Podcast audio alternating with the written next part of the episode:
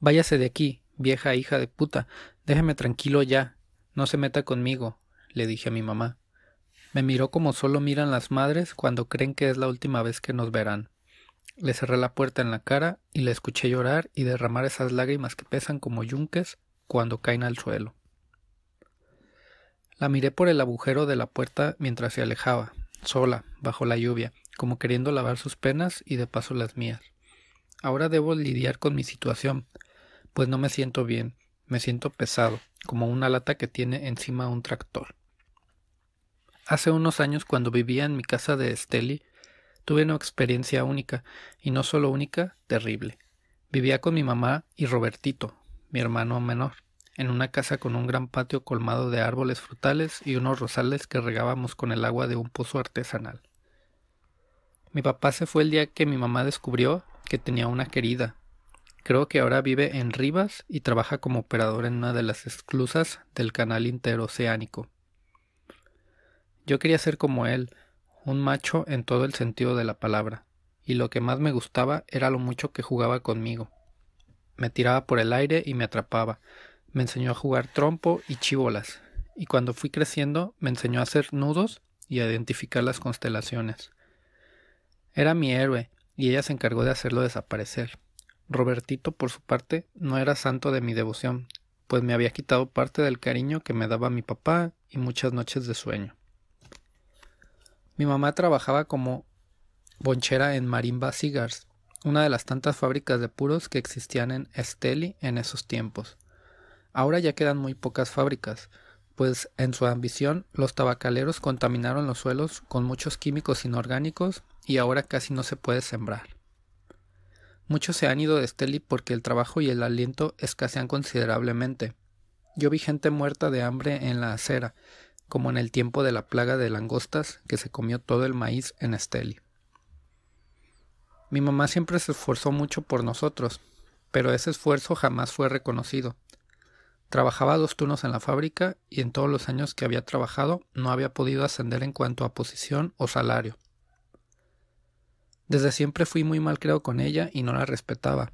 Ahora pensándolo bien, creo que era mi expresión de rebeldía por la ausencia de mi papá, era como un reclamo porque para mí mi mamá era en verdad la culpable de que mi papá, mi único héroe, no estuviera.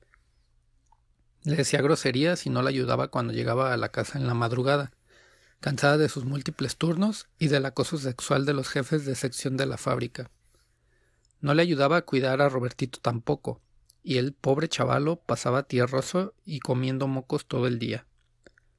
Y eso era todo lo que comía, pues por hacer la maldad yo botaba en el patio las pachas que mi mamá le dejaba preparadas. Cómo quisiera que estuviera conmigo ahora para que me ayudara. Hombre grande, cómo quisiera no haber sido tan malo con él. Recurrentemente sentía un hambre terrible después de las diez de la noche, aunque hubiera cenado. Yo sacaba tarea de lo que mi mamá compraba para la semana y no dejaba nada para mi hermanito. Me comía hasta la leche NAN 3 con cuchara, me ponía un puñado de leche en polvo en el cielo de la boca y lo saboreaba con mi lengua hasta que se deshacía y no podía contener las cosquillas. Salía de mi cuarto e iba a la cocina todas las noches, abría la refrigeradora y sacaba la pana del queso y después buscaba las tortillas y la gorra de gallo pinto, nuestra cena habitual. Y ahí me sentaba en la mesita de madera color miel que teníamos. Era un placer para mí comer solo en la cocina, sin que mi mamá me estuviera molestando y sin que Robertito me estuviera aturdiendo con sus berridos. Ahora te extraño, Robertito, daría lo que fuera porque me cuidaras. Una noche mientras cenaba, sentí un ruido en el techo, como cuando las gatas andan en celo y chillan como si las estuvieran matando. Mi mamá aún no llegaba del trabajo. Debe ser algún animal, pensé, y seguí comiendo. Después de unos minutos sentí que tiraban piedras en el techo, como si alguien dejara caer un puñado de tierra sobre el zinc, desatando así una cascada de sonidos. Me dio un poco de miedo, pues los gatos no son tan astutos. Salí al patio y me subí en un árbol de mango para poder ver sobre el techo. Todo estaba oscuro, y en el patio las sombras parecían moverse con vida propia. El tronco del árbol estaba lamoso por la intensa lluvia que nos azotaba y casi me resbalo dos veces mientras trepaba. No había nadie en el techo, y yo, convencido de que debía haber sido mi imaginación, volví a la mesa y traté de terminar el gallo pinto, ya sin tranquilidad, pues Robertito había empezado a chillar. Mi mamá llegó a las dos de la mañana. Yo estaba despierto viendo el programa de fútbol que me gustaba tanto. Hola, ¿ya comiste? Me preguntó. No le respondí. ¿Ya comiste, amorcito? continuó. Ya, le dije secamente, sin siquiera un ¿cómo te fue? o un ¿quieres que te sirva? Y Robertito me preguntó después. ¿Sabe? le dije con un tono de aburrimiento. ¿Comió el niño? me dijo. Sí, le di las pachas, le contesté mintiendo. Déjeme, mamá, que quiero mirar el programa, le terminé diciendo. Ella sonrió con lástima y se fue caminando despacio hasta que se paró cerca de la puerta de su cuarto. Luego se apoyó sobre el batiente, seguramente viendo en su cuna a Robertito, quien una vez más, por culpa mía, se había quedado sin comer. Al día siguiente me levanté tarde. Como no tenía quien rendirle cuentas, me quedé viendo vueltas en la cama. Robertito lloró, pero no le hice caso. Estaba todo cagado y con el pamper a reventar. Mi mamá le había dado de comer en la madrugada y me había dejado nan tres y las pachas con agua sobre la mesa para que se las preparara. El día pasó rápido y en la noche después de haber cenado volví a la cocina para repetir mi ritual con el queso, las tortillas y el gallo pinto. Comí rico en mi segunda cena. A unos pocos metros frente a mí, sobre el pantry, yacían las pachas de Robertito colmadas de moscas. Eran las doce de la noche. Cuando estaba a punto de terminar el último bocado, sentí un ruido que venía del pantry, cerca de donde estaban las pachas mosqueadas. Me levanté de la mesa para ver si algún ratón andaba haciendo desastres, pero no vi nada. Esta casa es tan vieja que le suena todo, pensé. Me di vuelta para regresar a la mesa y terminar mi comida cuando entonces pasó. Hombre grande, ya vine, hombre grande, dijo alguien detrás de mí. Me quedé parado como estatua, dando un paso que nunca terminé. Con un miedo terrible me atreví a voltear y entonces lo vi por primera vez. Estaba ahí, agazapado en el rincón. Su estatura, la de un niño, su piel llena de pelos y verrugas, su larga barbilla entre sus rodillas, su sonrisa de oreja a oreja, su pelo canoso cubriéndole la barba y cayéndole sobre los hombros, su nariz puntiaguda como un cuchillo, y sus ojos, Dios, qué ojos más horribles. Su presencia era aterradora. Parecía que no estaba ahí y sin embargo era visible, como si se desvaneciera y volviera a aparecer inmediatamente. Me froté los ojos y sentí un cosquillo en todo el cuerpo. Ya vine, hombre grande, me volvió a decir con una voz chillona, y mientras lo hacía sentí un escalofrío espantoso en mi espalda, como si me estuvieran arrancando cada nervio de la columna. Quise gritar, pedir ayuda, decir Dios mío, pero no me salió la voz. Mi boca se movía como la de un pez fuera del agua. Él sonrió mientras sus ojos brillaban, luego adoptó nuevamente un semblante serio y se llevó lentamente el dedo índice a sus labios carnosos. Shh, no grite. Ya vine y no me voy más, hombre grande. Voy a estar con su merced para siempre. Recíbame ahora, hombre grande, me dijo el duende con la fuerza del que pretende cumplir lo que promete. Cerré los ojos para no verlo más, pues su imagen era insoportable para mí. ¿No me quiere ver, hombre grande? Ahora no me voy más, su merced, continuó mientras yo temblaba. Sentí un chorro caliente en mi pantalón y un charco empapó mis pies rápidamente. Aún así, tardé unos segundos en abrir los ojos. Cuando lo hice, ya no estaba ahí, pero su figura estaba grabada en mi mente como el recuerdo más terrible que jamás tendría. Corrí a mi cuarto, prendí la luz y ajusté el crucifijo que tenía frente a mi cama. Cerré la puerta y la ventana que daba al patio y me metí entre las cobijas. Subí los pies para que la cobija me los envolviera y empecé a sudar como chancho. No podía mover ni un dedo, pues pensaba que el duende me descubriría. Entonces recordé algo que había olvidado. Robertito estaba solo en el cuarto de mi mamá. Es cierto, quizás no le daba de comer y no soportaba sus chillidos, pero esa noche algo se despertó en mí, algo que antes estaba dormido y consumido por la oscuridad, el amor por mi hermanito. Me levanté como un rayo y tomé el crucifijo, pues fue lo único que se me ocurrió como defensa. Corrí hacia el cuarto. La puerta estaba abierta de par en par. Entré rápidamente y miré hacia la cuna. Me apresuré a asomarme y todos mis miedos se confirmaron. Robertito no estaba. Me arrodillé frente a la cuna y llorando le pedí a Dios que perdonara mis pecados, empuñando con fuerza el gran crucifijo desde el que Jesús parecía mirarme con lástima. La sangre de la corona de espinas resaltando sus facciones. Un sonido familiar interrumpió mi sufrimiento. Era Robertito. Volteé y lo vi detrás de mí, acostadito en la cama de mi mamá, rodeado de las rosas de nuestro patio, pero también de una multitud de sapos, arañas y cien pies. A pesar de las flores sentí un olor intenso y desagradable. Aunque entonces no lo sabía, ahora sé que era el olor de la mierda de venado. Me aterraban todos los animales que lo rodeaban, por lo que tardé bastante tiempo en reaccionar. Agarré a Robertito rápidamente y justo a tiempo, pues un sapo empezaba a metérsele por la boca. Cuando lo tuve seguro en mis brazos, vi que los animales y las flores habían desaparecido de la cama, pero el olor a mierda de venado persistía, como un eficaz y macabro recordatorio del que nos había visitado. Esa noche me llevé a Robertito a mi cuarto para cuidarlo. Mi mamá llegó en la madrugada y nos encontró a los dos debajo de las cobijas, enrollados en un abrazo fraternal. El crucifijo preso entre mis manos. Ella debe haber sonreído esa noche al vernos tan cerca como nunca.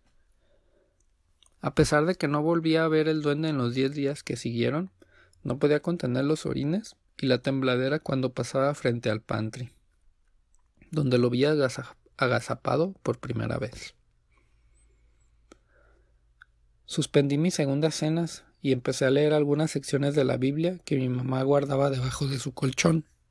Tenía que protegerme de alguna manera, pero no sabía cómo. Si existe Dios, creo que debió haberse reído de mí, pues quien lo había olvidado lo buscaba en momentos de necesidad.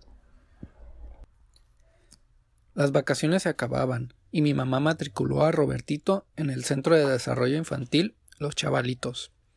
A mí me tocaba irlo a dejar de camino a la escuela y a traerlo de regreso a casa. Nunca le conté a nadie del suceso, pues pensé que nadie me iba a creer. Generalmente esperaba la hora de ir a traer a Robertito en las sillas de la barbería Hulk, donde conversaba con mis amigos barberos. Un día, mientras esperaba, vi que la profesora Carmen me llamaba, me llamaba desde el portón, indicándome que ya era hora. Fui al salón de infantes y la profesora me pidió que le cuidara a los niños un momento mientras ella iba a cambiar a Robertito en el baño adjunto para entregármelo. Le dije que sí y me senté en su mecedora a esperar.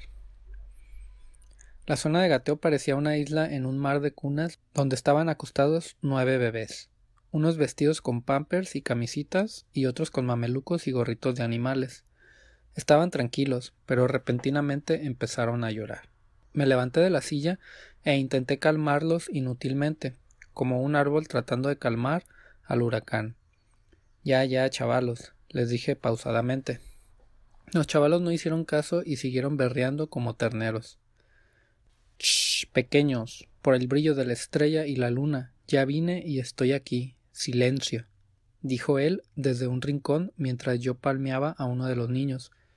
Los bebés detuvieron su llanto con una sincronización espeluznante. Miré rápidamente y no pude ver nada, solo la mancha de orines en mi pantalón kaki.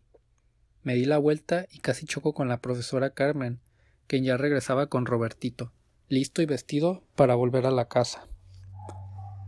Pasaron los días y mis miedos crecían con cada minuto, a pesar de que ya no lo veía, a pesar de que ya no lo escuchaba, pero el poder de sus palabras era más poderoso que su imagen. No me voy más, hombre grande, por el brillo de la estrella y la luna. Empecé a hablarle a Robertito y aunque estuviera chiquito y no me entendiera, sus muecas eran para mí suficiente prueba de su atención. Cuando le hablaba extendía sus manos para que lo cargara. Una vez que lo hacía, me hacía ojitos y sonreía. Hablaba con él porque era el único que había vivido mi experiencia de primera mano. Se formó así un lazo impresionante entre los dos y contra lo que se puede pensar, creo que Robertito me cuidaba a mí y no al revés. Al fin y al cabo, él siempre estaba sonriente a pesar de que yo, hasta hacía pocos días, tenía la costumbre de dejarlo sin comer. Él me quería a pesar de todo, y se me clava en el corazón cada día que pasa. Ese peso me aplasta ahora que ya no puedo más. Le puse una sábana negra al espejo de mi cuarto, porque muchas veces creí ver la cara del duende ahí, vigilándome cuando yo me peinaba, invocando el brillo de la estrella y de la luna. Con mi mamá no podía hablar aunque quisiera, pues volvía a la casa demasiado tarde y me daba miedo esperarla despierto. Prefería perderme en la protección de los sueños que enfrentar mi horrible realidad. Pasó un mes desde que escuché su voz en el salón de infantes. Todo parecía normal y rutinario, pero el silencio es tormentoso para el que está maldito. El día de mi cumpleaños, mi mamá pidió permiso en el trabajo y pudo llegar a las siete de la noche. Ese día me compró un pastel y pude invitar a unos amigos de la escuela con quienes compartí unas gaseosas y una rosa a la valenciana que mi mamá nos cocinó. Robertito nos acompañó todo el tiempo en su silla infantil. El bandidito sonreía como nunca, como si la fiesta hubiera sido suya. Mis amigos lo integraron a nuestros juegos y Chineado disfrutó tanto como yo. Todo iba bien hasta que llegó Pitoco, el payaso enano, un artista famoso de Steli al que yo le tenía miedo, como a todos los payasos. Su imagen me recordaba mucho a la del duende, con esa baja estatura y esa voz tan irritantemente chillona. El payaso iba a hacer algunos juegos y se puso a brincar en un pie, pero mi mamá le dijo que mejor se fuera, pues a mí no me gustaba. Terminamos la fiesta cerca de las diez de la noche. Creía que mi mamá ya se había ido a acostar cuando despedí al último de mis amigos. Cerré la puerta con llave como ya me había acostumbrado a hacerlo, revisé también las ventanas de mi cuarto y verifiqué que el crucifijo estuviera cerca de la cama y que el espejo estuviera cubierto. Hice esto con los ojos cerrados, mientras mi mente se turbaba con la imagen del payaso dando brincos en un pie. Cuando me estaba quitando los zapatos para acostarme, un pensamiento se clavó en mi mente, como los clavos en las manos del pobre Cristo que estaba en mi mesita de noche. A pesar de todo, estaba agradecido con mi mamá, después de muchos años de odios y resentimientos. Me gustó el tiempo que me regaló el día de mi cumpleaños. Por eso me levanté descalzo y fui a su cuarto, queriendo agradecerle su gesto. Toqué tres veces, pero nadie me abrió. Abrí la puerta y vi que se había ido de nuevo. Como pidió permiso en el trabajo, tuvo que regresar al turno de la madrugada. A los dueños de la fábrica Marimba Cigars no les importaba la vida de las personas, solo sus números. En la cuna estaba Robertito, durmiendo. Volví a mi cuarto un tanto decepcionado por no haber podido agradecerle a mi mamá. Me senté en la cama y apoyé mi frente en la palma de mis manos, inundado por una repentina tristeza y una inmensa soledad. Quise la compañía de Robertito, mi compañero, para que me ayudara a pasar la noche. Me levanté de nuevo y cuando iba hacia la puerta de mi cuarto escuché su llanto y varios golpes. Corrí hacia el cuarto de mi mamá y abrí la puerta rápidamente. Entonces lo vi otra vez, y esta visión fue mil veces más terrible. Estaba subido en la cuna de Robertito, y lo golpeaba salvajemente mientras mi pobre hermanito lloraba y pataleaba en su impotencia. Cállese, me lo llevo, su merced, me lo llevo allá a mi lugar le decía el maldito mientras le daba puñetazos en su delicada carita. Con cada golpe el llanto de Robertito se hacía más desgarrador. Yo estaba parado en la puerta, agarrando la manija completamente inmóvil por el miedo. Pero el amor por Robertito me hizo hablar, entre llantos de furia. Déjalo ya, por el amor de Dios. Él no te ha hecho nada, hombre. Mis palabras tuvieron un efecto temporal, pues dejó de golpearlo. Se quedó quieto por unos segundos mientras Robertito seguía llorando. Se dio vuelta lentamente, levantó su cabeza y me atravesó con su mirada y con su voz.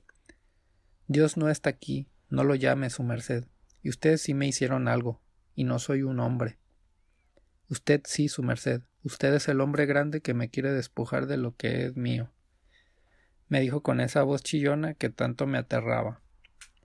Yo soy su dueño, continuó, Quise moverme para agarrar a Robertito, pero el duende levantó su mano derecha en señal de alto y quedé convertido en una estatua viviente. Con un chasquido de dedos hizo que me elevara unos centímetros del suelo y con un movimiento suave de su mano izquierda hizo que me estrellara contra la pared. Todo se volvió negro y no supe más de mí o de Robertito. Me desperté en el suelo del patio frente al pozo, mi cuerpo embarrado de mierda de venado, la que reconocí por el olor. Dentro de mi ropa se movía lo que parecían culebras y sapos. Intenté sacudirme, muriéndome del asco y del miedo, pero no pude porque algo invisible me sujetaba. Mi pelo estaba envuelto en telarañas muy espesas que caían sobre uno de mis ojos, y podía sentir a un arácnido muy grande y gordo caminando por mi coronilla, los pelos de sus patas rozando mi cuero cabelludo. Entonces oí un ruido cerca del rosal. Desde las sombras, con pasos lentos, apareció el duende con Robertito entre sus brazos, su cara iluminándose a medias con el brillo de la luna.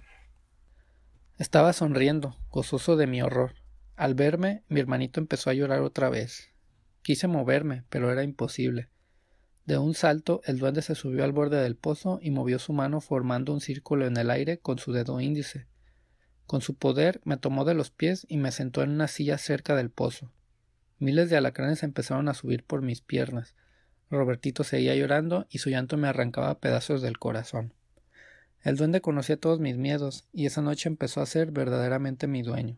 Quise orar, pero no podía entrelazar los versos. El duende miró hacia arriba y con el brillo de la luna en sus ojos empezó a flotar sobre la boca del pozo. Robertito me miró. Su carita estaba destrozada por los golpes que le había dado, sus ojos moraditos, su boca llena de sangre. Pero aún así me sonrió con el único dientito que le quedaba. Esa sonrisa me dijo muchas cosas, y hoy volver a verlo sonreír es lo que más quisiera. Pero no podía hacer, porque ahora soy de él y Robertito ya no está. Cuando Robertito me sonrió, ahí flotando sobre el pozo, el duende lo soltó y lo dejó caer en el agujero. Su caída fue rápida y estruendosa, y el sonido del agua en el fondo me indicó el horrible fin de mi hermanito. Así el duende me arrancó la vida que más me importaba. Marquen mis palabras, el tormento de la permanencia oscura es más horrible que la muerte. No pude ni gritar cuando soltó a Robertito, no pude hacer nada, y la impotencia es uno de los sentimientos más horribles, más aún cuando el que nos mata, el que nos asesina, puede hacerlo a su gusto y a su antojo. Qué rabia sentí, cómo deseé su muerte y la mía. Me lo llevé, su merced, me lo llevé a mi lugar. Vio que Dios no está aquí. Ahora me llevo lo que es mío. Quédese ahí, hombre grande, me ordenó con violencia. ¿Lo que es tuyo? le pregunté. Sí, su merced, hombre grande, voy a llevarme a mi reina, que es mía, chilló. Entonces comprendí que el duende no me quería a mí ni a Robertito, quería a mi mamá. Pronto volverá su merced, hombre grande, pronto volverá, dijo con gozo, tocándose su entrepierna. Seguro de lo que tenía que hacer, tragué saliva para tener voz y le dije Llévame a mí, a ella no la toques. No, me llevo a mi reina, su merced, me respondió. Impulsado por una fuerza invisible, supe lo que tenía que ofrecerle a cambio de mi madre. Lléveme a mí, yo quiero ser como su merced. Sus ojos brillaron. ¿En serio, hombre grande? me preguntó. Sí, es lo que más deseo. En esta tierra quiero sentir por siempre el brillo de la estrella y de la luna como su merced. Quiero seguir su camino viviendo cerca del hombre grande, le dije con pavor, reconociendo la profundidad y el compromiso de mis palabras. Recíbame entonces, me indicó. Con la mayor pesadumbre posible pronuncié las dos palabras fatales, esas que esperan los duendes cuando han encontrado un sucesor. Lo recibo, le dije. Y mi respuesta lo inundó como el agua que se mete al agujero de un barco. El olor a mierda de venado nos rodeó y el duende desapareció lentamente, caminando hacia atrás hasta que se agazapó en un rincón tras el rosal y se perdió de vista. Amaneció y el alba fue para mí como una plaga, el sabor de la noche se adormeció en mis labios y mi nariz dejó de sentir el aroma del rosal. Estaba solo y mi mamá, ignorante de todo, llegaría en poco tiempo. Le dejé una nota sobre su cama y me fui de la casa, y así empecé mi transitar errante por esta tierra, tratando de alejarme de ella, tratando de no volverlo a ver a él. Pero no hacía falta. Un día me salió una verruga en el brazo. Me picaba mucho y aunque me rascaba no podía hacer que la picazón desapareciera. Probé mil pomadas y ungüentos, pero la verruga crecía en lugar de ceder. Con mi brazo vendado y un bordón de Guayacán por caminos rurales llenos de árboles y el olor de la tierra, caminé tratando de olvidar. Me dediqué a seguir hileras de flores y a posar cerca de las haciendas en las que había niños. Era como si algo me enlazara con los pequeños desnutridos que encontraba en los lugares que visitaba. Era como un deseo de estar con ellos y llevármelos para que no sufrieran y así siguió mi camino solitario, lleno de pensamientos tristes, de anhelos y arrepentimientos. Al fin llegué a León y conseguí trabajo como ayudante en un taller de carpintería. Eso me ayudó a pagar un cuarto cerca de la recolección. Siempre que pasaba por la puerta de la iglesia, por alguna razón la verruga del brazo empezaba a picarme. Pasó el tiempo y un día, un mal día, mi mamá me encontró, guiado su instinto por la brújula del amor y el mensaje que le dejé involuntariamente en la nota. Búsqueme, sálveme. Ese día es hoy, y su visita interrumpió la tranquilidad que creía haber encontrado. Tocó la puerta y al abrirla vi parada con su vestido verde y la nota en su mano. Los sentimientos se mezclaron en mi corazón y aire se extravió de mi cuerpo. ¿Por qué te fuiste, mi amor? me preguntó. Por usted, le respondí, diciéndole una verdad a medias. Quiero que vuelvas conmigo a la casa, amorcito. Yo no te culpo por nada y te voy a recibir, me dijo, pronunciando unas palabras parecidas a las que yo pronuncié aquella noche. Pensando en la última opción que me quedaba para que se fuera, a pesar de que la amaba y que lo que más quería era irme con ella, recurrí a insultarla, para protegerla, para alejarla de él. Váyase de aquí, vieja hija de puta. Déjeme tranquilo ya, no se meta conmigo, le dije a mi mamá. Me miró como solo miran las madres cuando creen que es la última vez que nos verán. Le cerré la puerta en la cara y la escuché llorar y derramar esas lágrimas que pesan como yunques cuando caen al suelo. La miré por el agujero de la puerta mientras se alejaba, sola, bajo la lluvia, como queriendo lavar sus penas y de paso las mías.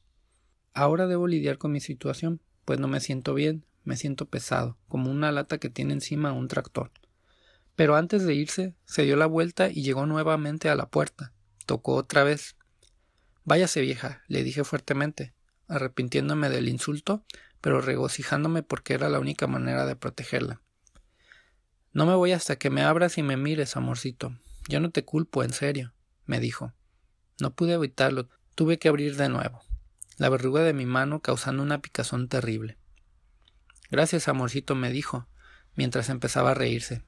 Su cara se partió en dos y su cuerpo cayó al suelo como el viejo cascarón de una cigarra que muda su piel. En el lugar en el que estaba mi madre quedó solo él, riéndose de mí, riéndose de la víctima de su engaño. Gracias, su merced. Ya me llevé a mi reina, muchas gracias. La encontré en el cementerio visitando la tumba de su hermanito, su merced. Me escondí en un árbol y le puse un alacrán negro en el vestido.